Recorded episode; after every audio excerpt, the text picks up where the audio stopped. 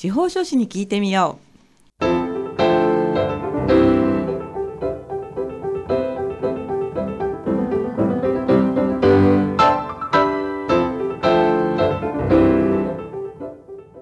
FM 大白お聞きの皆さんこんにちは。宮城県司法書士会がお送りするあ司法書士に聞いてみようの時間です。この番組では宮城県司法書士会に所属する司法書士の各先生が月替わりで身近な法律の知識や手続きの注意点そして日頃の活動などを解説してくださいます。放送は毎月第4木曜日のこの時間本日もパーソナリティの笹崎久美子がお話を伺います。なお放送内容はホームページやポッドキャスト iPod でも後日お聞きになれますので番組名「あびっくりマーク 司法書士に聞いてみよう」で検索してみてください。さて今月はこちらの先生にお越しいただきました。それでは先生自己紹介をお願いいたします。あはい、えー宮城県司法書士会企画広報部担当理事の山下正樹と申します。山下先生よろしくお願いいたします。本日はよろしくお願いいたします。今日はどういったテーマでお話をしていただけますか？はい、えーと毎月ですねいろんな司法書士の先生が話をしていただいてるんですけども、主に相続ですとか、あとは先先月？そうですね。えっと貢献についてというところでお話あったんですけども、はい。えー今回はですねちょっと趣向を変えまして、ええ。えっともう一つ私たち司法書士がよくやる業務の一つであるんですけども、はい。えっと会社の登記について少しお話をさせていただきたいと思います。会社の登記ですね、はい。そういえば私山下先生は思い出がありまして 実はこの番組を一番最初にね担当した2017年の11月の最初の先生が山下先生だったんですよね。そうですね。それ以来の出演になります。そうですねでその時もいろいろ会社の話を伺ってであ面白いなと思ったんですけれども、まあ、今日はより深くということですよね。はい、ではお願いいたします、はいまず基本的なところなんですけれども、まあ、一番知らなくてはいけないのというのはどの辺ですか？そうですね。そもそもあの会社ですね。それにも登記が必要っていうところからはい少しお話をさせていただければなと思うんですね。はい。えで、さすがに会社の登記なんていう聞いたときに何かこう思い浮かぶようなこととかってありますか？えー、イメージですよね、はい。うーんとね会社の実印？あ、え。とどっかに行く？あとそのぐらいかなイメージが不足しててー、すみません。とんでもないです。すみません。ちょっはい。と無茶ぶりになってしまいました。そんなことないでです会社の登記、本当にいろんな登記があります。そもそもの会社の形態もですね、はい。一般的なあのよく知られている株式会社ですとか、はい。まあ、有限会社なんていうのはよく一般的なものなんですけども、はい。他にも一般社団とか一般財団ですね。あと学校法人とかまあ、いろんなえ社会福祉法人ですとか、はい。まあ、いろんな本当に法人の形態があるんですけども、ええ。より身近なものということで、はい。今日はその株式会社とか有限会社ですね、はい。そういったものについて少しお話をさせていただこうと思うんですね。はいで登記っていうのもいろんなのが発生するんですけども、はい。そもそもの会社を作るところから、うん。終わりのところまで私たちの方で基本的には全て担当させていただくようになってます。終わりもあるんですね、はい、そうですね。例えばあのか今生まれるところは会社の設立の登記っていうんですけども、はい。初めて登記をして初めて株式会社有限、あ今は有限会社は使えないですね。株式会社の場合なんていうのはは登記をして初めて会社としてこう生まれるようになるんですね。はい。でもちろんそのまま会社としてうまくやっていってもらってるんですけれども例えばちょっと、まあ、後継者がいらっしゃらないとか、はい。ちょっと業績が悪くて畳みましょうなんてなった時にははい。会社の解散、まあ、もちろん生産欠料という形ではい。会社の登記を今度なくす作業が必要になっていきます。はいこれがやっぱり一般の方で言うとまあなくなることになるので、はい。まあ、いわゆる相続それの会社バージョンかなっていうところでいつもご私の方はご説明をさせていただいてます。なるほど。生まれる時と、まあ、亡くなる時と両方担当してくださるってことですよね。そうですね。生まれてから亡くなるまで全てですね。あなんかゆりかごから墓場までえまさ言いますけれども。えそれも言おうかなと思ったんですけあど。本当ですはい、うーん。で、えー、と会社の登記ですよね、はい。有限会社とあと株式会社。はい、あのどこからのじゃあお話にお伺いましょうか？そうですね、はい。まあ、解散の登記、まあ、その設立の登記なんていうのは、まあ、ご本人様の依頼があって初めて私たちの方であの申請とか担当させていただくので、はい。分かりやすいところなんですけども、ええ。まだ会社がこう、まあ、い動いているような状況のところですね、はい。その中でも例えばその会社の名前が変わったりなんかしたときはええ。称号を変えたっていうこと登記も必要になりますし、はい。例えば場所を変えました本店を変えましたなんて言った時も、はい。本店の移転登記ということで移転のあの変更の登記をしなくてはいけないんですね。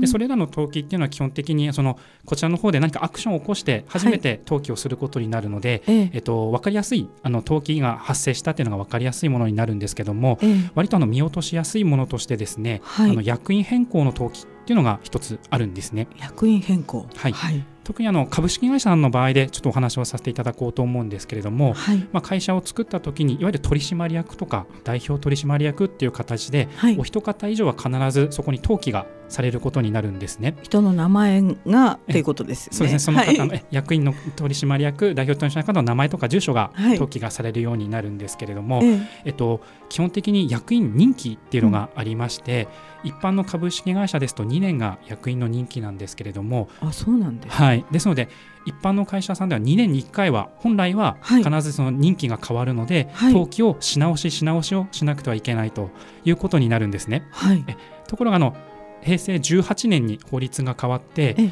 最長10年まで役員の任期を延ばすことができるというような制度になりましたのではい。ちょうど10年間何もしない会社さんであっても、ええ。最低10年に1回は役員の変更の登記をしなくてはいけないというところになります。う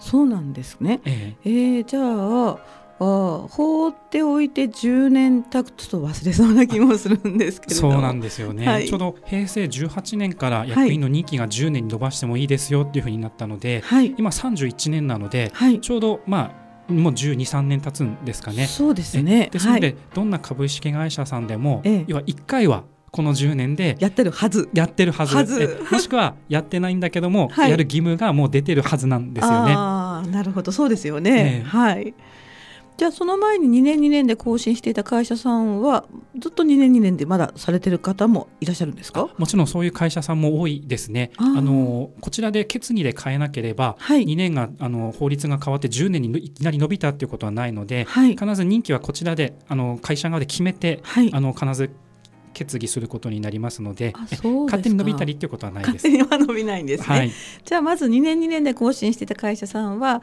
会社の中で話し合って任期を10年にしようっていう決定がまずされなくてはいけないってことですよね。そうですね。一応株式あの株主総会っていうところではい。定款の変更をしてですね、はい、一応役員の任期を今まで2年だったんですけども10年に伸ばしましょうよっていう形ではい。決議をして初めて、はい。あの10年になるもんですから、はい。え勝手にその2年からいきなり知らない間に10年に変わってたことはないと思います。自動的にはならないんですね。はい そういうことなんだ。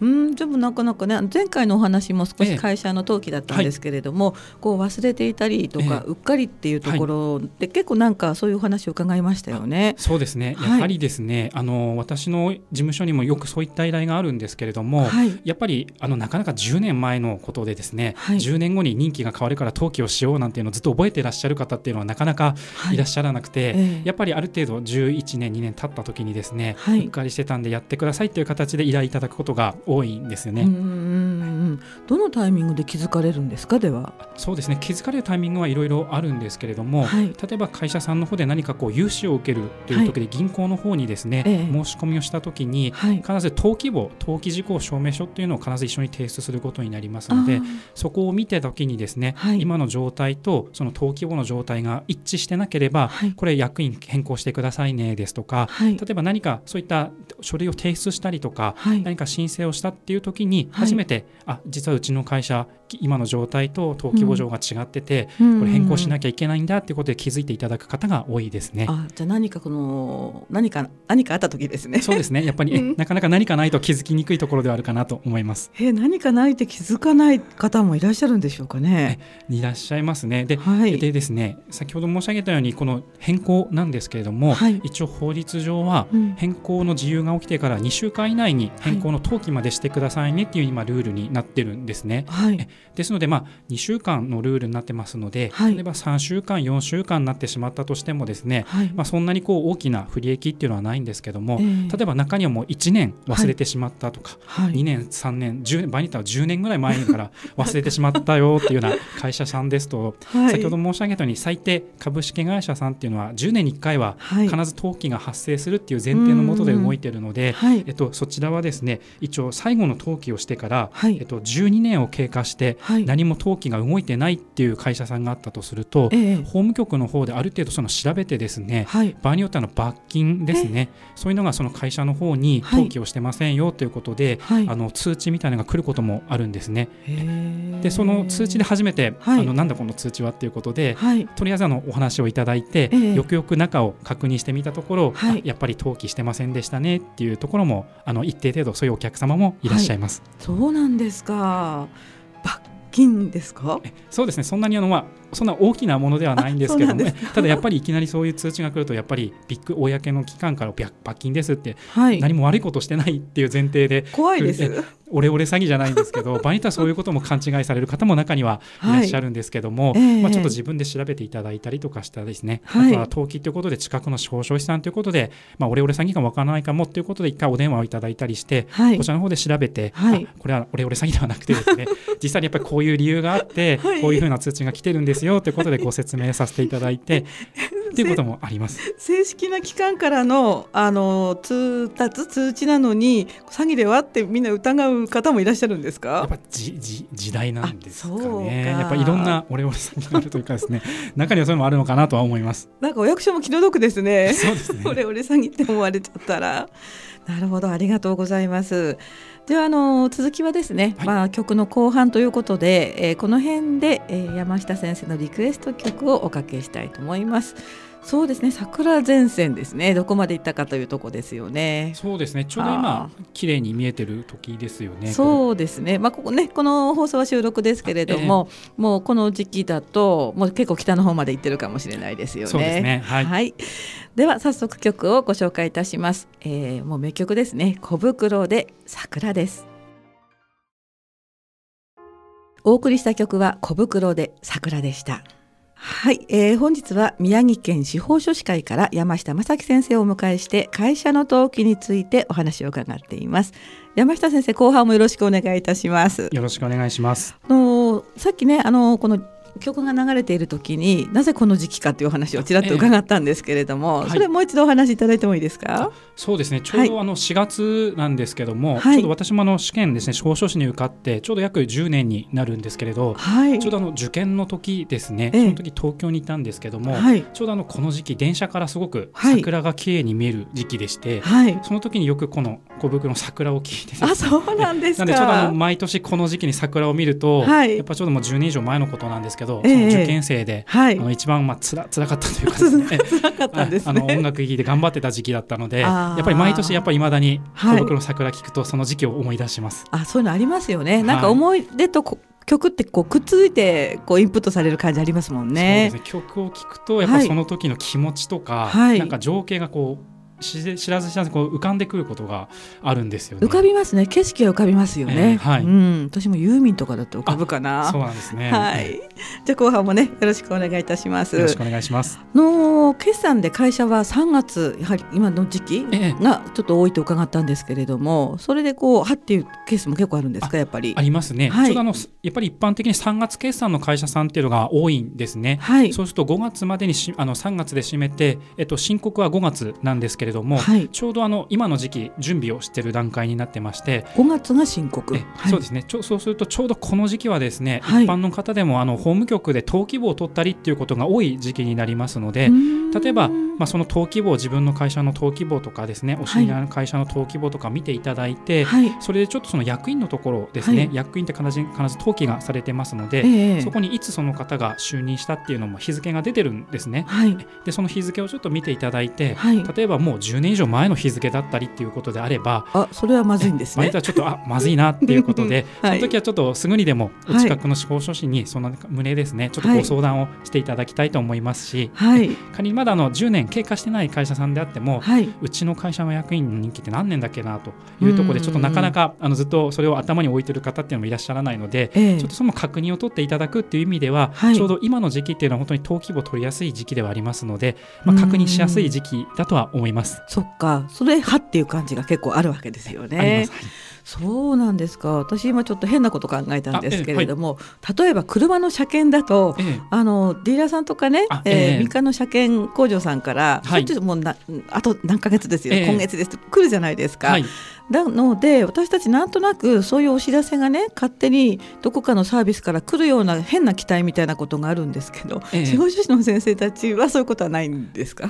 そうですね、えっと、中にはサービスっていうことで、はい、あの自分の顧問先ですとか前回の役員変更を担当した会社さんとかですと、はい、次の役員の任期も私たちの把握しているので、それに近い時にですねお手紙等でまだお電話等で、はい、そろそろ御社の方の役員の任期が近くなってますのでって形であのアナウンスしたりってことはあるんですけれども、ただもちろん法務局の方から直接各会社方にですね、うんうん、あなたの会社はもう変わりますよってこともアナウンスはないですし、はい、あの司法書士さんには本当に気持ちというか、はい、サービスの分野になってくるのでそれがないからといって、えー、あの司法書士だめだっていうことではないと思うんですね。そうですよね。ましてあの、うん、特に役員変更とかですと、うん、ご自身のやられてるあの会社さんも一定程度あるんですけども、はい、そういった会社さんですとやっぱり他の方が全くそこは、はい、あの何もタッチしてないということで、はい、誰もわからない状態になってるっていう会社さんの方も、あの多いのが実情だと思います。なるほど。あの一つまた浮かんだんですけれども、はい、あの先ほどあの山下先生顧問先っておっしゃったんですが、ええ、その顧問の司法書士の先生がいらっしゃらない会社っていうのも結構あるんですか？もちろんあります。はいそうなんだ。はい。あの税理士さんとかですと毎年やっぱ確定申告っていうのがあるので、はい。はい、あの会社さんによってはあの何ついてるっていう会社さんもあるんですけれども、はい、なかなか司法書士を顧問先でつけてる中小企業さんっていうのはまだまだあの少ないもんですから、はい、中にはあの全く司法書士もタッチしてないということで、あのそもそも自分の会社の人気もわからないよっていう会社さんもですね、やっぱ一定程度あります。なるほど。そうすると、まあ、設立する時は一生懸命お願いして一時的にこう関係が深くなったとしてもその顧問でお願いするというケースがなければもう完全に自分たちが気が付くしかなくなっちゃうわけですよね。そうですね。自分たちで気づいていただくか、はい、もしくはのあの確定申告の時に、はい、例えば税理士さんにお願いされてるんであれば、ええ、その税理士さんの方で場合によってはちょっと気づいていただいてそうなんだ。それでちょっと税理士さん経由であちょっとこの会社どうかなということで依頼をいただくこともあります。そういうこともあるんですね、はい、本当はその会社の、まあ、主というか、あえ、の経営者の方が分からなければいけないんですけれども実際はその何ですか人間関係とかの中で、え。ーはい、えー、司法書士の先生とか税理士の方がん？っていうケースも結構あるんですね。そうですね。それで気づくことの方が多いと思います。えー、そうなんだ、はい、そうなんですか。えー、じゃあ気づきって大事ですねすごく。そうですね。なかなか大事なんですけども、はい、先ほど申し上げたように10年なので、はい、10年前のことを佐々木さんなんか覚えていらっしゃる全然覚えて それがいつだかももう覚えてないです。私ももう全然覚えてないことも多いので、はい、なかなかやっぱりそんな前のことをなんで覚えてなかったんですかっていうことはとてももても申し上げられませんので。そうですよね、はい、それは今今分かりました。とてもとても申し訳ありませんね。うんただあのあまりにもこう放置するとなんか会社にとってどんな影響がやっぱりあるんですか？そうですね、はい、やっぱりあの先ほど申し上げた2週間以内っていうのがルールになってますので、はい、例えばそれがまあ3週間4週間まだしもですね、ええ、例えば1年とか10年とか過ぎてしまう場合に、はい、やっぱりまあ先ほど申し上げたように罰金という形もありますし、え、あともう一つですね、あのそういう全く登記をしてない会社さんということなので、えっと、法務局としてはもうその会社やってないんでしょっていう前提のもとにですね、勝手にあの法務局の方で、まあ、その会社を解散したものとみなしちゃうというようなあの制度もありますので、はい、毎年その通知が来てですね、はい、そこであの役員変更等で登記をしていただければ全く問題はないんですけども、うんうん、その通知が来ても、まあ、オレオレ詐欺じゃないんですけど そのままずっと放置をしばらくしておいてしまうとですね、はい、場合によっては自分たちの知らないところで、えー、自分の会社が家庭の解散させられちゃったとみなされたりとかそういったこともデメリットとしてはあります。実際にあるんですかやっぱり？そうですね。これも毎年のデータがあるんですけども、はい、ちょうどあの平成30年度でですね、はい、えー、と全国の株式会社でいうと、えー、約2万4000社ぐらいはそういった形であのずっと長年登記をしてなくてですね、はい、さらにその後の通知それでもずっとあの放置してしまったということで、はい、えっと、みなし解散したものとみなされちゃったっていう株式会社さんがやっぱりそのぐらいあるみたいですね。通知は来るんですね。はい。それは手前には来るということですよね。あ、そうですね。もちろんもちろん手前には、はい。なるほど。ただあれですよね。そういう形でなんとなくフェードアウトしたい人も中にいるのかもしれないですよね。そうですね。もちろん2万4千社ありますので、はい、中にも本当にもう事業やってなくてですね。本当にやってもうやってなくて、うんうん、ただあの亡くなった時もちろん登記で、はい、あの解散生産血流の登記っていうことで、はい、本来もう会社を畳むんであればそこまでやっていただければ、はい、あの一番いいんですけれども、えー、中にはずっとそのまあどうせやってない会社だからということで、はい、もう解散の登記を放置するようなあ。の会社様もあったりするとですね、その後その解散しますよって通知が来ても、い、やもうもういいよっていうことで、えー、放置してる中会社さんも中にはあると思うんですよね。うんうん、いろんなケースがあるんですね。はいうんでも10年に1回は何かするっていうことをもうちょっとみんな意識した方がいいわけですよね。そうですね、えっと、はい、まあ、株式会社様にはなる有限あのこれが有限会社さんですと、はい、特に役員の任期っていうのがないので、えー、その方がお元気でいらっしゃるうちでは全く問題ないですね。あそうか。でも今からだと有限会社ないですもんね。そうですね。ご存知の通りですね。その、あの平成18年から、はい、あの有限会社を新しく作ることっていうのができなくなりましたので、はい、今ある既存の有限会社はずっと大丈夫なんですけども、まあ、今から起業される方とかはですね、まあ株式会社作られるということであれば、まあ、役員と10年の人気ということになると思います、はい、お聞きの皆さん10年ですよ10年。10年経ったらハッとしないといけないですよね。なるほど。他にじゃああとはもう見逃されがちな注意点っていうのは、まあ、その任期に関してはそのくらいだと思うんですけども、はい、他に何かとありますか？そうですね、はい、あの会社ですね。やっぱりあの、はい、先ほど申し上げたように会社が変わる、あの称号名前を変えたりとか、ええ、本店を変えたりとか、あと役員の方もですね、まあ、当初の役員あの、皆さんどなたも登記はされてると思うんですけども、え、やっぱり変動があるんですよね。変動。例えば変わるだけじゃなくて？そうです。例えばのもともと経営にタッチされてたという方でもやっぱり徐々に徐々にこう経営にタッチされなくなってしまって、えー、実際はもう何もやってない方もいらっしゃると思いますし、はい、逆に言うと、まあ、例えば業績が良くなったので新しく、はい、あのまあ、お子さんとかですね一緒の方はまた役員とか場合によってはご家族の方を入れようという形で何かなった時には、それも必ず登記っていうのが必ず発生しますので、会社について何かやるときはですね、そもそも登記があるかどうかは、まあ、関わらずですね、まあ、近くの専門家、司法書士等にですね、えっと、こういうことをやりたいんだけどもということでご相談いただければと思います。なるほどね。あのそうですよね。いろんな先生たちに聞いているともう本当にあの気軽にね遠慮なく相談してほしいということをどの先生たちもおっしゃるのでじゃあここであの宮城県司法書士会の電話番号をご紹介しておきます。はい、えー、まあ、ご相談はですね、宮城県司法書士会電話番号は022263-6755。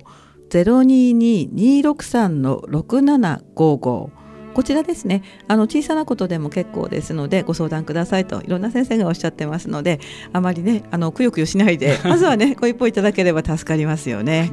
はい、ありがとうございます。ということで、まあ、本日は会社の登記ということについてお話を伺いました。うん、今やっぱり忙しいですか？そうですね、はい、ちょうど先ほど申し上げたように3月決算の会社様ですね、はい、ちょうどそこであの役員の任期、はい、あのある程度変わる会社さんも多いので、ちょうど今、税理士さんもい。ろいろ忙しい時期ではあるんですけども、私たちも徐々に徐々にこれからその申請に向けてですね、忙しくなってくる時期ではあります。ということは先生たちは5月が山なんですか？えっと、大きな山がやっぱいくつかあるんですけども、はい、まあ、直近ですと3月末がやっぱり一番あ年度末。繁忙期になりますね、はい、あとはまあ10月末とか12月末が、はい、あの不動産の登記に関しては割とあの繁忙期にはなるんですけども、はい、会社様に関してはやはりそういったあのそうあの決算があって、はい、それから役員変更っていうあの流れになりますので、ちょうど3月決算ですと、まあ、5月6か月ぐらいがちょうど忙しい分野になりますね。はあ、そうですか。はい、じゃあ今割と忙しくなってきた一山終わった感じですかね。一山そうですね終えてほっとしてまして、ね、あとはまあゴールデンウィーク10連休何しようかなと考えているところです。ゴールデンウィークねどこか行かれますか？今のところちょっと予定ないんですけども、えまあ事務所でちょっと残務したりとか。えなんか寂しくないですか？それも。あとまあ近くの公園で子供と遊んだりとか。あそれもいいかもしれないですよね。はい、普段先生たちね忙しいですもんね。うんじゃあぜひいいゴールデンウィークをお過ごしください。ありがとうございます。今日はありがとうございます。どうもありがとうございました。はい、えー、本日は宮城県司法書士会の山下正樹先生に会社の登記についてお話を伺いました。えー、放送内容はホームページやポッドキャスト iPod でも後日お聞きになれますので番組名「あ司法書士に聞いてみよう」で検索してみてください。はいということで「あ司法書士に聞いてみよう」本日はここまでです。ぜひまた来月もお聞きになってください。どうもありがとうございました。どうもありがとうございました。